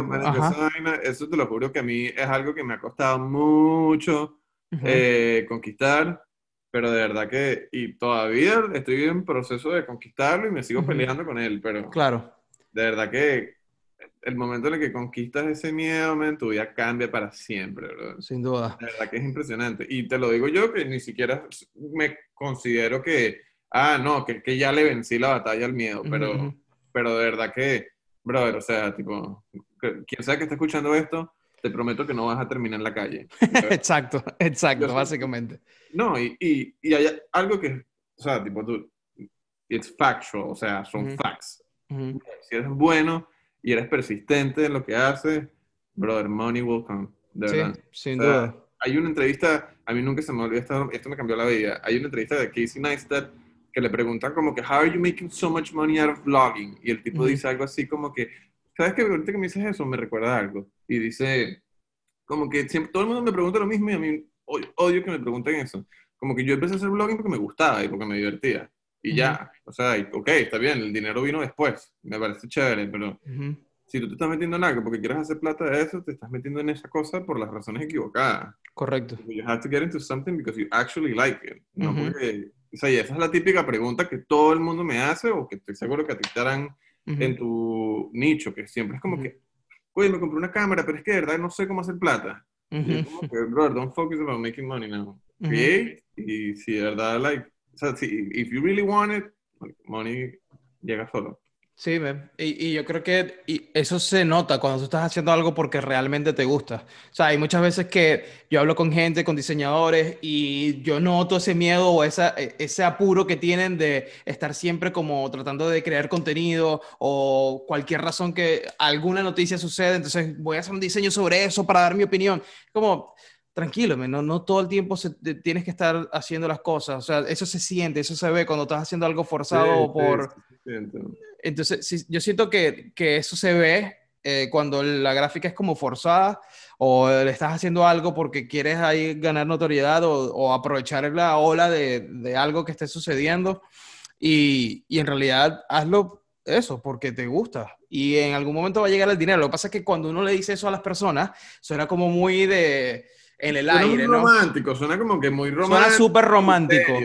Y, sí. y, y, ojo, así como digo esto, entiendo todo el mundo que lo hace. Como, como dije, yo lo he hecho mil veces, que, o sea, el típico ejemplo que todo el mundo me, siempre me pregunta, y que, bro, ¿tomas fotos en boda? Bro, yo no tomo fotos en una boda, o sea, ni que me pague mi propia boda, o sea, la verdad es que no me gusta, no lo disfruto, y te lo juro que es una vaina que me, de verdad que me parece como un fastidio. Y hice flyers para restaurantes miles de años, y de verdad no lo disfrutaba, era algo que de verdad me restaba vida. ¿Y qué pasa? Dejé de hacer, no, no, me estoy muriendo, aquí sigo. claro. Claro. Y al final, también, bueno, o sea, tú tienes que poner un poco de tu parte y mantener tu carrera y escribir, mandar emails, hacer outreach y tratar de conseguir más de esos proyectos que te ponen como que en el lado contento, ¿no? Sin duda, y, y, yo creo que... Quedarse sentado esperando que te lleguen tocándote la puerta con una bolsa de dinero, eso no pasa. Correcto. No, y, y, también como que creo que es importante, yo creo que ahí es donde entra la importancia de los, de, de los proyectos personales. No, ok, a lo mejor estoy haciendo esto que no me gusta tanto, pero ¿qué, hago el resto del día? Porque obviamente tu jornada de trabajo tiene un límite, ¿no? O sea, sea lo que sea, sea lo que sea, a la hora que trabajes, tú tienes ciertos horarios eh, o cierto tiempo en el día donde tú, ok, voy a hacer esto que odio, pero lo voy a hacer de 11 de la mañana a 6 de la tarde, a 8 de la noche, lo que sea. Eh, hay otro tiempo libre. Ahí es donde tú entonces tienes que hacer lo que te gusta agarrar la fuerza. Lo que pasa es que mucha gente también lo que hace es llegar a su casa a quejarse de este odio, que, este trabajo que odio. Y es, complicado salir de ese mindset y más bien verlo como, ok, necesito salir. ¿Cómo hago para salir de ese trabajo que odio? Ok, el resto del tiempo voy a hacer algo que sí me gusta e irle poniendo ganas para que eventualmente, en algún punto, eso empiece a, dar dinero. Y las cosas van a llegar solas como, como, como estamos hablando. Lo que pasa es que lo que, lo que dijimos ahora, para la gente le cuesta mucho verlo porque se ve como algo que de vivir de ilusiones, pero al mismo tiempo yo siento que nos ha enseñado, nos ha enseñado... Es así, o sea, en verdad sí es así. Sí es así, pero eh, eh, yo siento que muchas veces, o sea, yo siento que nosotros crecimos con una idea de que, que todo es difícil. O sea, si no es eh, en la vida llevarse golpes o que es difícil o que es trasnochos y tal, entonces, no, o sea, el típico dicho como que si es muy, e, muy, muy bonito como para ser verdad y todo ese tipo de cosas. Yo siento que crecimos mucho en esa idea de que eh, las cosas cool de, a nuestra vida solo llegan si pasamos como por muchos golpes y, y sacrificios y miles de cosas. No estoy diciendo que no sea así. Eso existe, para lograr grandes cosas tienes que echarle bola, tienes que trabajar, tienes que ponerle mucho empeño, pero no tiene que ser doloroso, es lo que yo voy. Eh, no tiene que ser un proceso donde, donde te des golpes o, o, todo eso, o sea, puede ser un proceso que, donde en verdad construyes algo que te guste y que sea bonito, o sea, yo estoy seguro que, y hay miles de, de entrevistas y, y, el mismo Casey, lo, el ejemplo que estabas dando, él, está, él estaba con un hijo en New York viviendo, ¿sabes? Como que un mini estudio y haciendo lo posible y hoy día es un carajo millonario. Entonces, eh, obviamente las cosas, las circunstancias suceden, eh, hay momentos difíciles en la vida, hay cosas que, que no están en nuestro control, que van a ser unos golpes que nos van a afectar a nivel emocional o económico, lo que sea, eh, pero al mismo tiempo hay toda esta otra realidad que está ahí esperando por nosotros. Lo que pasa es que yo siento que muchos de nosotros nos ponemos como en esta visión túnel, ¿sabes? Como que, no, esto está mal, pobrecito yo, eh, mi trabajo lo odio, bla, bla, bla, bla, Y aquí al lado están como todas estas oportunidades esperando a que tú simplemente como que voltees y que, ¿qué pasa si voy para allá? Ah, mierda, mira, todo esto que encontré. Es como, no sé, o sea, estoy seguro que en algún momento te a pasar en tu vida que tienes un amigo o alguien conocido que es excesivamente talentoso, pero que es flojo para la mierda, o que excesivamente ¿Sí? ladilla, y siempre es la misma que es como que, brother, si tú le hubieses echado un poquito de bola, hubiese sido tan bueno. O sea, por lo menos no sé, yo cuando era chiquito patinaba, y tenía por lo menos un pana que era demasiado bueno, pero es que el tipo le, o sea, le salía mierda todo, en serio. Y siempre fue lo mismo como que, bro, si este hecho lo hubiese echado un poquito, poquito, nada más un poquito. el bicho hubiese sido pro. O sea, pero garantizado. Claro. que sería ese pro. Y así como eso, mil cosas. Pues entonces yo siempre lo digo. O sea, al final va a ser difícil. Bueno, marico, sí. O sea, no va a ser fácil. Y, y, y si de verdad como que, if you're willing to, de verdad, put in the work, el dinero, el dinero viene. O sea, para mí esa, o, o por lo menos yo vivo por eso. Yo tengo la ventaja de que, no sé, hace mucho tiempo que yo de verdad sé qué es lo que me hace contento y sé qué es lo que soy. Y también esa gente que está como en su tunnel vision, sí. lo que yo les recomiendo es hacer un ejercicio ahí como de sinceridad. Yo creo que también uno se tiene que conocer a uno mismo también. y la verdad es que, o sea, y suena un poco triste, pero eso te va a costar relaciones y amistades. Pues. Yep, sin duda. no lo va a entender. Y, ¿sabes? It's okay. Sí, sí, o sea, no van a entender que tú te estás dando prioridad a ti mismo de buscarte, de, conseguir lo que te gusta y ahí es cuando eh, entra también la parte de probar nuevas cosas. O sea, ¿qué, qué pasa si exploro con la música? ¿Qué pasa si exploro con la fotografía? O sea, si no estás muy claro de hacia dónde ir o por dónde empezar, como que agarra una cosa que te dé curiosidad y empieza a explorar a ver qué sucede. O sea, que hay mucha gente que también quiere la gratificación instantánea, ¿no? Como que, no, pero es que necesito pagar las cuentas ya y no va a ser así. No, e, es un proceso largo. No, no necesariamente tiene que ser doloroso. E, ese es mi punto de disfrútatelo. O sea, disfrútate explorar una idea. Claro, pero ¿qué sabes qué es la diferencia? De que si de verdad lo disfrutas, independientemente de que si es, objetivamente es doloroso o no, tipo, no te va a doler porque lo estás disfrutando. Correcto. cuando me refiero a doloroso, me refiero a que qué sé yo, de pronto vas a tener que conseguir tu trabajo mientras tanto para poder sostener. Correcto, correcto. O sea, es, para mí eso es, coño, es, algo doloroso, pero al mismo tiempo es como que cuando estás haciendo lo que de verdad te gusta, se te olvida el resto. Sí, y también verlo como quizás, quizás ese, ese, trabajo que no nos gusta o el, segundo trabajo que tenemos que tener para, mientras tanto que esto termina de arrancar, a lo mejor lo podemos cambiar de perspectiva y verlo como, ok, este es mi side hustle, ¿sabes? Como que esto es lo que yo voy a hacer para pagar las cuentas, pero mi real trabajo es lo que yo hago luego de ahí. ¿Sabes? Claro, que... puede ser, qué sé yo, lo que te decía yo, hacer algo, si a ti no te gusta hacer, no sé, flyers para restaurantes, te dicen como que, ah, bueno, lo hago rápido, ¿no? No me no vacilo tanto, pero aquí por lo menos con esto... Pago las cuentas y, esto es lo que en realidad es lo que yo quiero hacer y ahí... yo literalmente, lo que hablaba con un pan hace poco, yo todo este tiempo, a lo largo de mis años de vida, lo que he hecho es sustentar mis sueños. trabajar para poder seguir soñando. A ver si, si nada. Qué cool. Eso me gusta, eso me gusta, eso está súper cool, man. Ven, qué casualidad que también yo estaba leyendo hace, hace no mucho ese libro de Ross y estaba muy bueno el libro, man qué cool que lo mencionaste, sí, qué cool que lo mencionaste. A mí me lo regalaron, de hecho. Me lo regalaron en la agencia donde estaba trabajando porque él es, es, pana de, de, la gente con la que yo trabajaba y llevaron como para todo el equipo, pues. Y nos lo ah, regalaron, sí. Entonces, como que. Yo tengo, mi ex roommate le hizo un video a él y por ahí fue que yo me enteré de ese libro y luego se lo vi a un amigo y le pregunté como que, ¿qué tal? Y me dijo como que, Es bueno. Increíble. Y, y, me dijo eso, me dijo como que, de verdad que es, es como que tú haces una conversación y te pone muchas cosas en perspectiva. Pues. Y me dijo, léetelo y tal. Y me lo leí y me lo leí varias veces, como dos o tres veces. Sí, porque en verdad es ah, corto. No no... Me, me, releo capítulos específicos. Pues. Ah, y para la gente que está escuchando, es un libro de 100 páginas. O sea, sí, sí, en verdad es corto. Lo lees en, verdad es corto. una sentada. Sí, sin duda, es corto. Pero, es súper no, es super cool. un café y te lo lees. básicamente, básicamente. increíble, está cool. Eh, ¿Sabes qué me estoy dando cuenta? Que tú tienes la gorra de LA y yo tengo la de New York. sí, sí, pero lo te dije, LA New York. Me pareció cómico. Yo sí. siempre tengo la, gorrita de los Dodgers. Qué cool. Eh, te iba a preguntar, cuando tú haces videos, por ejemplo, todos los, los trabajos de video que has hecho con Isra, con los mesoneros, ¿la gráfica también la haces tú?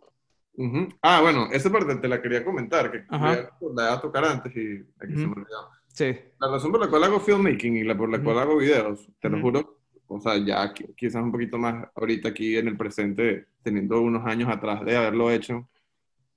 La razón por la cual lo hago, yo creo que es porque, como a lo largo de mi vida he hecho todas estas cosas, estas, estas artísticas, música, diseño, ilustración, pintar, eh, qué sé yo, branding, hecho coding, eh, eh, animación, etc. Eh, paréntesis, paréntesis rapidito, ¿en algún momento hiciste videos de skateboarding? Nunca hice videos de skateboarding, ¿no? Porque sé que es otra, otra dinámica totalmente diferente. Ajá, perdón. sí, nunca lo hice. Me lo okay. pero nunca lo he hecho. Nunca lo he hecho. Ok, ajá, entonces. He hecho fotos, pero video nunca. El punto es que nada, o sea, cuando empecé a hacer video, me parecía fascinante que en verdad ese era el único medio en el que de verdad yo podía poner todo lo que sabía en un solo producto. Correcto. O sea, literalmente como que la música, o, sea, hay mucha gente que no lo sabe, pero si eres músico, a la hora de ya sea diseñar o editar o lo que sea, algo para un, algún proyecto musical, te da como que un upper hand bastante valioso. sin duda, sin duda, porque vas a captar la, la, esencia de la música muy diferente al público general. Una persona que no, quizás no entiende la música, pero bueno. Eh, el hecho de hacer videos me permitía como que hacer fotografía capturando el video, me permitía editar, me permitía hacer la colorización, me permitía animar. Yo también estudié VFX, entonces podía hacer VFX si hacía falta. Eh, y en el caso de los mesoneros o de Israel, eh, era cool, es cool porque con ellos no solamente hago los videos, sino que les desarrollo todo el concepto. Y vuelvo a lo que dije apenas empezó el podcast, Interstellar 5555, como que a mí lo que me encantaba de ese álbum y de todo el concepto de Daft Punk por lo menos, era el, el, tema conceptual. Yo siempre he sido fanático de los álbumes conceptuales. Sí. Entonces, oye, que si Bowie y todos estos tipos siempre me parecía demasiado fascinante que los tipos creían como esta realidad alterna donde vivía este personaje en su álbum. Entonces, el hecho de poder aplicar todas estas destrezas en un solo proyecto me parece increíble. Pues. Y el perfect outlet para mí es filmmaking. Pues, y yo también escribo, entonces por lo menos hay una parte narrativa o hay parte de historia, también me permite como que escribir, pues. Entonces, Qué cool. ¿Y cómo, cómo, cómo, surgen estos proyectos? O sea, por ejemplo, Isra te dice, tengo esta canción, y eh, tengo esta canción, escúchala, y tú a partir de ahí sacas ideas y le dices, ¿qué te parece esto? O ya él te viene con una idea, o los mesoneros, como... Hay veces que él me llega como que con una idea, y hay veces que me dice como que, ¿qué se te ocurre? Pues? O sea, por lo menos, casi, pero por lo menos en el caso de Israel y de los mesoneros y de gente con, en general con la que he trabajado ya por varios, varios tiempos, ya hay como cierto nivel de, no sé, pertenencia, ¿sabes? Ok. En el caso de los mesoneros, o sea, y hablo por mí, no hablo por ellos, yo siento que yo soy como un miembro de la banda en este, momento, en este punto, porque no es tanto como que, como un cliente normal, como que, ah, propongo, proponnos algo, no es como que yo llego con una idea. Y, entre todos la debatimos y si hay que hacer algo, pero casi siempre, lo que te digo, ya hay un punto como de confianza que es como que me confían, ¿sabes? Ok. Porque ya han visto la concepción de una idea en el resultado final. En el resultado final. Miles de veces, en el caso de los misioneros y en el caso de Israel más o menos igual, también que yo con él tengo una amistad, entonces. Claro. Y él y yo nos parecemos mucho, entonces casi siempre yo le propongo algo y si él tiene una idea, de pronto la metemos, pero casi siempre, casi siempre soy yo el que se le ocurre algo y él, como que me da así, como, digamos, las llaves para hacer lo que yo quiera. Correcto. Cosa que me gusta. Buenísimo. Mira, para ir cerrando, ¿cómo, cómo, no sé si tienes algún tip para la gente que también se dedica a lo mismo que tú, de filmmaking, eh, fotografía, lo que sea? ¿Algún consejo para la gente que, cómo buscar nuevos clientes? ¿Eso es algo que tú has estado trabajando o ya como eh, te quedaste como encerrado en, este grupo de panas y alrededor de ahí todo se, se sale o, o, tú has tenido la oportunidad de voy a tocar esta puerta a ver qué sucede? O sea, no sé si has estado en esa posición. O sea, yo, mira, un paréntesis muy rápido. Yo siempre, como que, siempre, yo siempre digo lo mismo y mi mejor amiga siempre me lo corrige. Yo siempre digo como que, oh, man, tipo, I'm chasing the dream, I'm chasing the dream estoy como que luchando por el sueño y la tipa me dice como que, bro, ya, ya tú lo estás viviendo. lo que pasa es que no lo ves, pero like, you're living it, ¿sabes? Entonces, ¿qué pasa? Yo, eh, eh, yo creo que ese hambre siempre me ha obligado o me ha como que impulsado a querer salir de la zona de confort. Entonces yo siempre estoy tratando de trabajar con gente nueva. No solo por, eh, bueno, no sé, económico, sino por también, al final, bueno, te inspiras también, o sea, interactuar con otros creativos, etcétera. Pero casi siempre yo lo que le digo a todo, o lo que me digo a mí mismo, ni siquiera a todo el mundo, es como que no es tanto eh, a quién conoces, sino quién te conoce a ti. ¿Sabes? Como que la gente al final siempre quiere trabajar con alguien con el que tiene algún tipo de, eh, ya sea conexión personal o conexión profesional, pero de verdad que son muy contadas las veces que alguien contrata a alguien para lo que sea, así sea un plomero, alguien random 100% de su vida que en su vida ha visto. Sí. O sea, es raro. O sea, todo el mundo casi siempre tiene como que, y yo no sé si a ti te ha pasado, pero casi siempre que yo trabajo con alguien, hay como que un proceso de maduración ahí de la relación y de buena onda. y yo sí, o sea, y hay algo, hay un libro que aquí voy a recomendar también, que se llama The Freelance Manifesto, de Joey Kirkin. Es un libro que está enfocado a motion graphics, pero lo mismo que el de Ross, funciona para cualquier... Eh, claro cualquier nicho, o sea, si sabes que sí, administración, para lo que sea.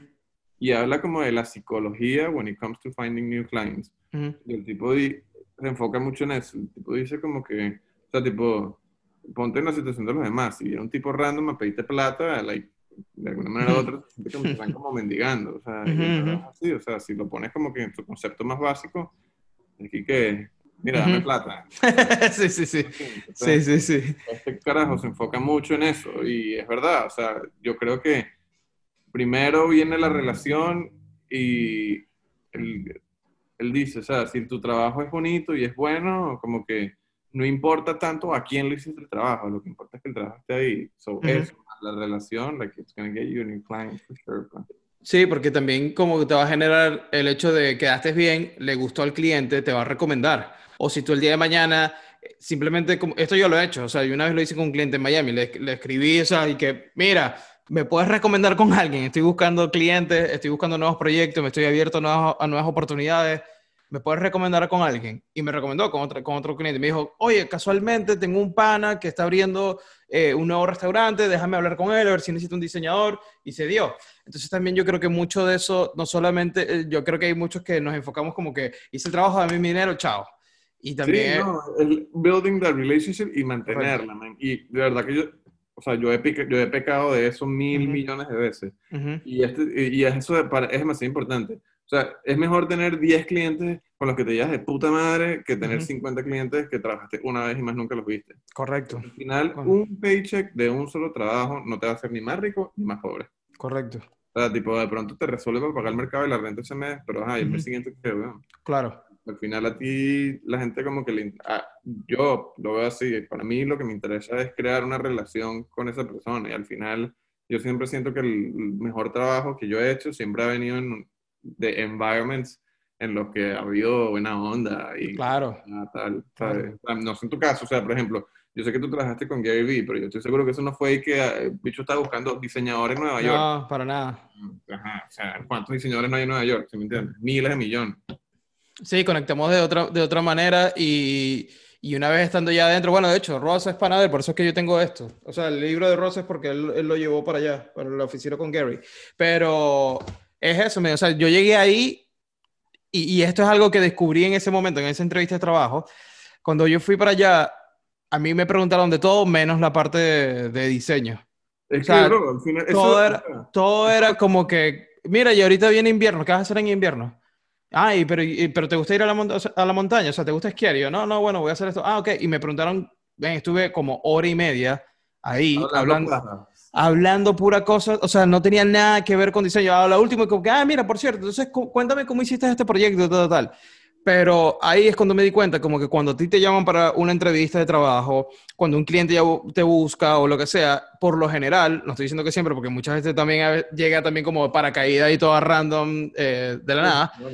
Pero cuando a las personas también a lo mejor ven tu contenido en Instagram o lo que sea, o en las redes sociales, ya, ya entienden que tú gráficamente lo puedes hacer, porque ya lo están viendo, ya están comprobando, sí, él gráficamente lo puede hacer. Ahora, de verdad yo hago match con esta persona, vamos a hablar, vamos a sentarnos un día a lo mejor a tomarnos un café y si nos caemos bien, ok, cool. O sea, al final cuando tú tienes un trabajo con una persona, es como que si estuviese saliendo con esa persona, o sea, estás compartiendo, así por lo menos, no sé, o sea, en el caso de un restaurante o un proyecto personal de una persona es como su bebé, o sea, al final claro. están dando su bebé y es como, no solo te la están encomendando, sino te están pagando, entonces sea, yo siempre lo digo, la relación es como lo más importante, o sea, tiene que haber como una onda.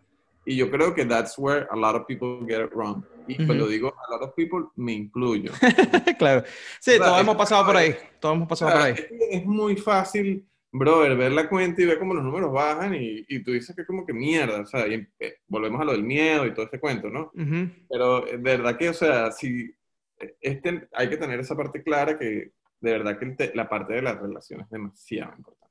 Sí. Es demasiado importante y, y yo diría que, pues, o sea, en cuanto al cliente se refiere, e, es lo más importante. Y yo te aseguro que si tú tienes una relación cool, de buena onda con esa persona, y esa persona reconoce tu talento, bro, te van a pagar lo que sea que tú eh, consideres que eres worth.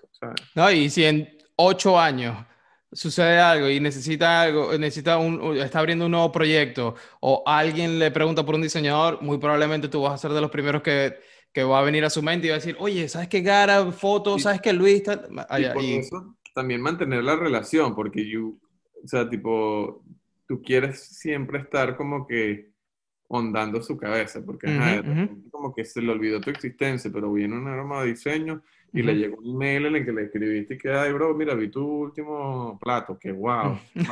voy a ayudar Y tipo, mierda. Por cierto, ¿sabes qué tengo que hacer? Correcto, por eso también creo que es importante como eh, estar, tratar de, crear contenido porque es una forma de refrescar nuestro nombre a la gente, ¿no? O sea, como que si tienes una idea y la quieres compartir en internet, hazlo porque, ¿sabes? Como que yo siento que de alguna manera eso, alguien te va, a, preguntar algún día como que, mira, tú sabes hacerlo y que yo no, pero ¿sabes que Siempre, yo, yo un, un pana aquí en Instagram que siempre hace cosas súper cool, te lo va a pasar, ¿sabes? Como que de alguna manera uno también va a conectar por ahí, o sea, el, el hecho de ¿cómo se llama eso? Como el, el, boca a boca, ¿no? O sea, como que la gente sí, comparte tus cosas. Y eso, o sea, al final no es tan, o sea, como que sí, o sea, al final esta industria es, todo está basado en las relaciones y no, es quién conoces tú, sino quién te conoce. Correcto. Correcto. Al final, tú conocerás a todo el mundo. ¿no? pues, sí, sí, sí. Igual puede ser bro, ¿sabes? Correcto. Ven, me encantó esta conversación, es muy buen episodio. Eh, vamos a refrescarle a, la gente que ya llegó hasta este punto de la conversación tus redes sociales. Eh, todas las redes creo que es arroba gara, menos en... En todos lados es arroba gara, menos en Twitter. Eh, y ya, en verdad, tengo Instagram y Twitter nada más. En Clubhouse estoy como gara, pero el resto no tengo en, Y en Twitter, en Twitter es eh, This is gara. Ok, perfecto. Así que nada, síganlo eh, para que, bueno, vean todo el contenido que está haciendo, los trabajos que está haciendo. Ah, ¿sabes qué? Se me había olvidado preguntarte, ¿cómo, ¿cómo ha sido para ti la parte de vender prints con tu trabajo? ¿Es, es difícil vender o, o, Esa es de mis cosas favoritas y de verdad como que me encantaría vender más. Claro. Pero no, no es ni siquiera, o sea, yo siempre se lo digo a todo el mundo que me ha preguntado porque mucha gente me lo pregunta. Bro, si tú te estás metiendo en prints pensando que te vas a hacer rico, olvídate. Sí, claro, claro. o sea, yo en verdad lo hago porque de verdad me causa, o sea, yo, de hecho yo puse un tweet de eso hace poquito. Como que yo me di cuenta hace nada, como que imprimieron un trabajo mío en un magazine y lo vi en un magazine y fue como que, wow. Y de verdad yo me di cuenta que yo me enamoro de mi trabajo es cuando lo veo impreso. Okay. de verdad que verlo impreso es una broma que tiene mucha explicación, pero es muy cool, pues. cuando tú ves un trabajo tuyo en un libro. Sí, sí, sin duda. Eh, pero el proceso ha sido raro, ha sido bien raro, porque también es que yo no vendo prints, yo vendo finer prints, que es como que un quizás un poquito más específico y para un target quizás un poquito más ambicioso, porque están hechos con papel bordado, papel que está hecho a mano, el tipo de tinta que se usa es lo que llaman Museum Quality Print, eh, Ink, y así, o sea, tipo que con el tiempo they don't fade, todos están numerados, todos vienen con certificado claro. Authenticity, o sea, es como que se estás comprando un cuadro de una galería de verdad, pues. ¿verdad? Son cuadros de galería de verdad. Sí. Eh, entonces, bueno, tienen un price point, price point un poquito más elevado que los que venden que si en Society Six, que es donde compra todo el mundo, ¿sabes? Correcto. Vuelvo con el tema de la educación del cliente. Mucha gente piensa que, ah, este tipo está vendiendo print, seguramente son 20 dólares, tipo los de Target. sí, sí. No, pues, o sea. Claro. O sea, aparte que yo, por lo menos yo, tomo fotos en rollo. Entonces, hay un paso extra que es agarrar el rollo y escanearlo para eh, gigantografía, que son 100 dólares, un cuadrito. Pues. Claro. normalmente un rollo trae 36, a saca la cuenta. claro. Eh, es un tema. Y en cuanto a ventas se refiere, creo que lo más challenging ha sido que la gente me conoce porque soy director, fotógrafo, branding, lo que tú quieras, pero la gente no te conoce porque vendes finer prints. me entiendes? Correcto, correcto. Entonces, como que me pasó mucho que yo lo pongo, o sea, yo de verdad me ponía fastidioso en las historias poniendo la vaina cada cinco minutos y de repente como que sabía que alguien había visto una historia, que soy yo, un pana, entonces le llegaba y le dije como que, ah, me viste mis prints, ¿qué, qué te parecen? ¿Qué prints? Y yo sí, que, sí. no, le diste like, Sí. diste like a la gente, tipo, y que, ah, marico, ni idea, ah, no, pensé que era una foto. Sí, sí, sí, claro. Es, es lo que te digo, como que esa es la parte que ha sido challenging hasta ahora. Ujú. Pero yo de pana yo lo hago porque me lo vacilo y ya. O sea, no lo hago. Obviamente sí me encantaría quizás, eh, oye, que la gente lo valorara o, o que quizás tu- tuviese un poquito más de, de, de impacto mediático. Ujú, ujú. No sé cuál es la palabra. Sí. Para que la gente supiera más acerca de los prints, porque mucha gente me lo pregunta, de hecho. Después Ujú. de que tengo la galería online y todo, gente me dice que, eh, ¿por qué tú no vendes prints? Y yo como que no, sí, sí vendo. Claro, claro, es que también creo que muy poca gente realmente se siente, o sea, se toma un minuto para leer el caption de, de las cosas en redes sociales y entender como que, ah, ya ves, que esto no es una- un post y ya, esto es un Y print. yo- ¿no? Y también es que yo pensé que, ah, si pongo una foto de un cuadro, capaz la gente entiende. Ujú.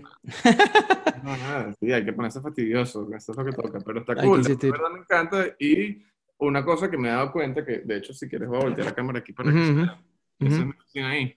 Ujú. Como que yo, hay algo que me di cuenta, duda, tener arte en tu casa es demasiado importante. Sin duda alguna, sin duda La alguna. verdad, o sea, y sea lo que sea, yo tengo tipo un Kirby, un Pikachu ahí, pues, Sí, sí, sí. cosas que tengo ahí. Ujú. No, mira la oficina de Gary Vee, pues, o sea, Sí, sí, tiene mil vainas. tiene mil cosas. Y de Ujú. verdad que para mí, as an artist, sin ponernos muy esotéricos, eso Ujú. es importantísimo. O sea, como que Sí. inspirado, pues. Sin y, duda. y nada, también, no sé, o sea, parte por la cual los vendo es porque quiero que la gente tenga algo que de alguna manera u otra los transporte a otro sitio, ¿no? Me parece Sí. Brutal, Ben. Bueno, esta fue la conversación con Gara. Eh, nada, síganos en todas las redes sociales, arroba Graphics, también en Instagram, en Twitter. Eh, síganos también en, YouTube. Si están viendo esto en YouTube, suscríbanse, denle like, compártanlo, todo ese tipo de cosas. Este, sería genial- increíble si estás escuchando esto en Apple Podcast y dejas un review. Eso me ayuda mucho con el algoritmo y con Spotify también, súper importante. Yo no había entendido lo importante que es hasta que empecé a crear contenido. O sea, es el hecho de, ya entendí por qué siempre escucho a todos estos youtubers y a toda esta gente de siempre como que, dale like, compártelo, like. suscríbete, tal, suscríbete, porque ayuda demasiado a- al algoritmo y a que te- a otras personas le siguen recomendando eh, el contenido, así que es súper importante, la verdad. Yo antes me, me, me generaba como fastidio, es como que, ¿por qué me dicen esto? Ya no le voy a dar. Y cuando empecé a hacer contenido fue como, ah, no, ya entendí. Ya entendí, ya entendí por qué. Así que bueno, nada, espero que haya sido de beneficio esta conversación. Gara, ven, gracias. Agradecido por tu tiempo. Y nada, bueno, aquí fue el episodio. Un abrazo.